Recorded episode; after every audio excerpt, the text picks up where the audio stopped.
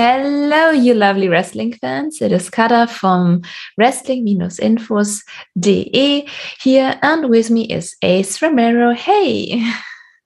What is going on? Thank you for having me. I'm super excited to be here. I'm too. How are you? I'm good. I'm just gearing up. It's a busy month, but I cannot wait to come to Germany. I'm super excited. It is your first time in Germany, isn't it? Yeah, yeah. It's my first time uh, being in Europe totally. So, do you have any expectations uh, concerning the German wrestling fans? Uh, I'm just, I'm ready just to just to see what the different cultures like and all that stuff. Um, yeah, I'm very excited. I've always wanted to travel to that part of the world, so I'm pumped. Did you hear about the Carat Gold tournament before? Yeah, yeah, yeah. I've had uh, many, many friends uh, be in the tournament before, so I'm pretty, pretty psyched to be part of it. Uh, what are you looking for in this uh, year's Carat Gold? Looking to win. Of course, and you probably will. um, um, what would be your dream opponent be? Yeah, there's so many uh, great talent that's going to be in this tournament. Um, there's a lot of fresh faces, people I've never met before, people, I've never wrestled before. Um, one of the people that instantly stood out when um, they announced the uh, some of the members of the tournament would be uh, Biff Busick just from the fact that uh, we actually started wrestling um, at the same time at the same school back in 2008. Um, so regardless of what happens in the tournament, it'll be cool to, to be there with them. and if our paths cross, our paths cross. But um, yeah, I'm super excited. So even getting the opportunity to wrestle in the tournament, um, very prestigious, obviously, and uh, there's so much great talent going to be there. I'm excited no matter what happens. Um, is it your first time working with Biff Busick since your training days? Yeah, I mean we've never we've never actually wrestled um, on a on an event ever. Uh, we definitely wrestled at a class a bunch of times back in the day. Um, and then up to Cody West, I was training with him um, for a little while back in 2015. So this will be the first time we'll be back together um, in a long time. Okay. Um, most German wrestling fans are familiar with you from your time in Impact Wrestling. Um, what was your first impression when you signed uh, with them back in 2019?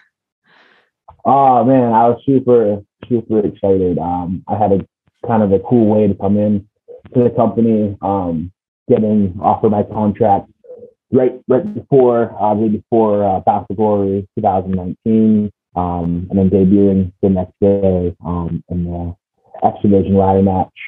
Um, I think I was able to make uh, a big quote unquote impact that night. Um, and again, I was just super excited to be a part of something new, um, something fresh.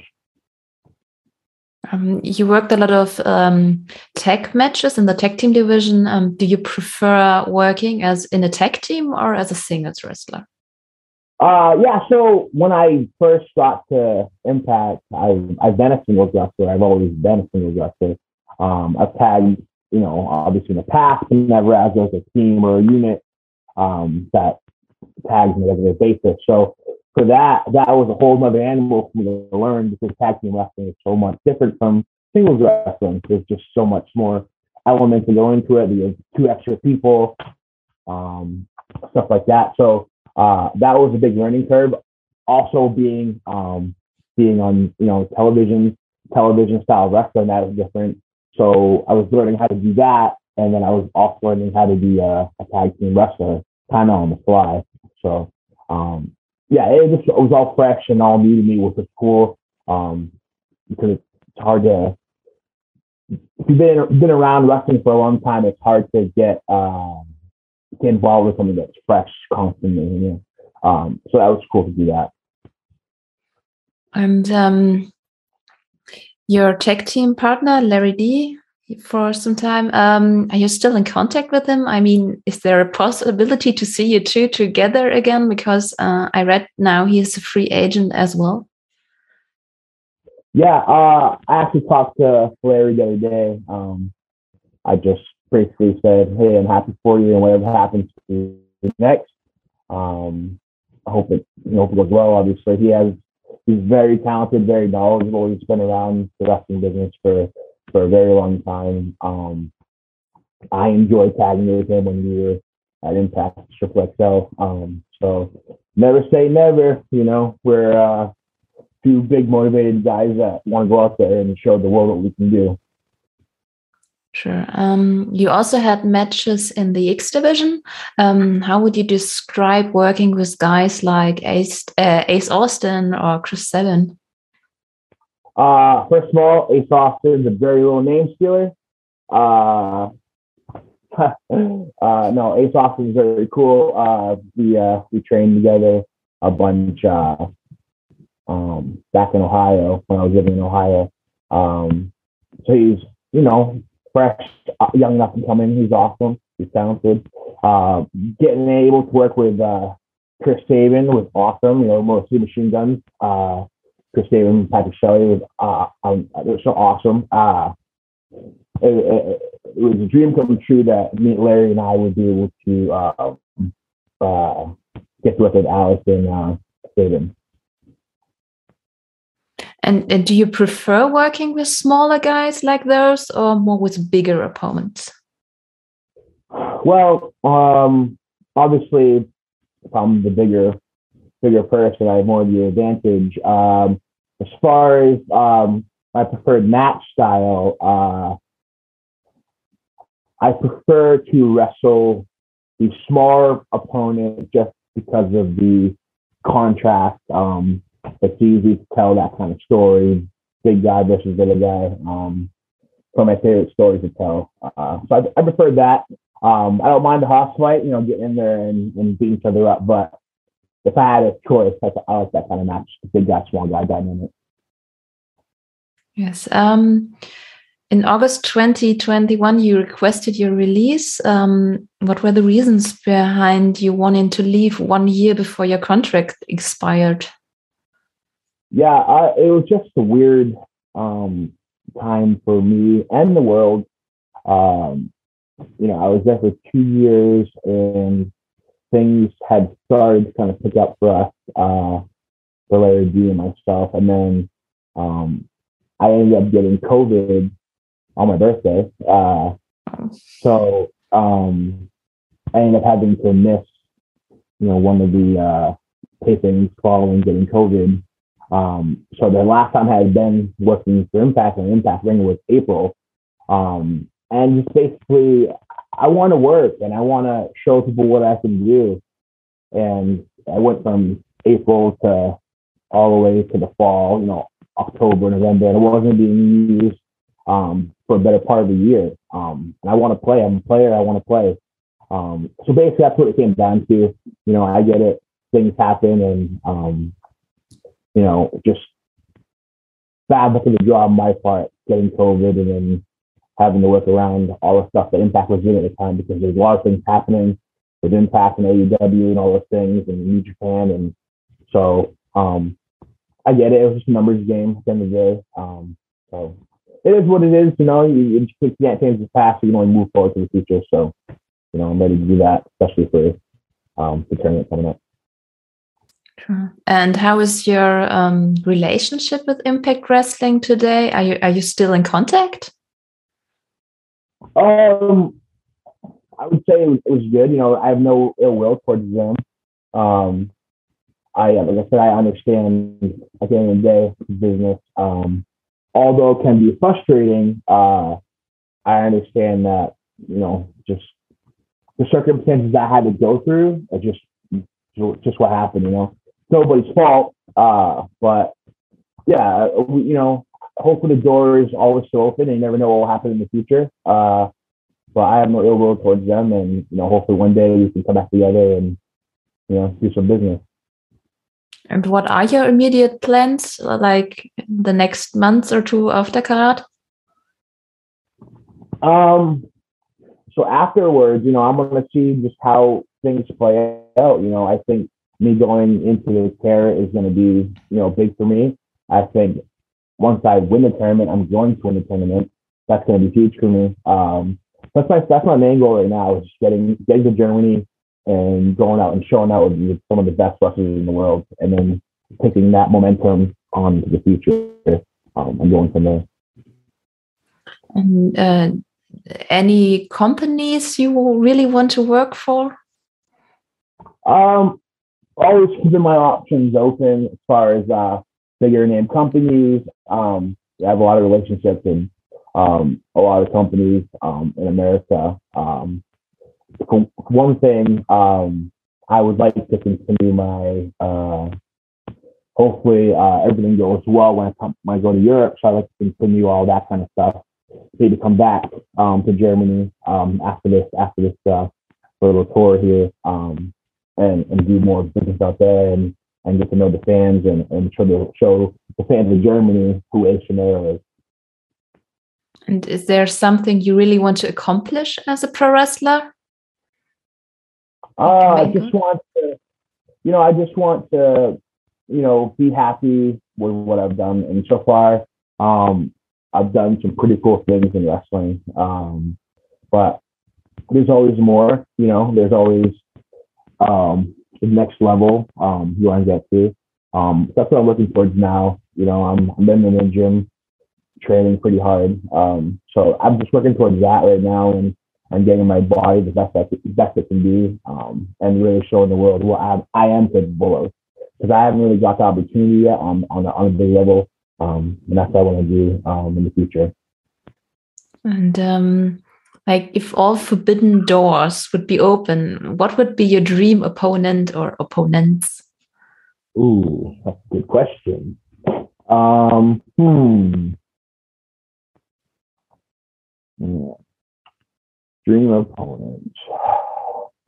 There's so many good amazing talents out there. It's hard to it's hard to pick. But if I had to pick one, hmm. Go by country. Let's say in Europe. What would be your dream opponent in Europe? Ooh. Um, a dream opponent with me for, for Europe would probably be somebody like a Walter or a Gunther, um, as he's known now. Uh, I've never got, I never had the opportunity to get into the ring with Walter. So that was cool. And in America, the US? Uh, in America, there's so many people. Um, it's a very hard question. Uh, but um, uh,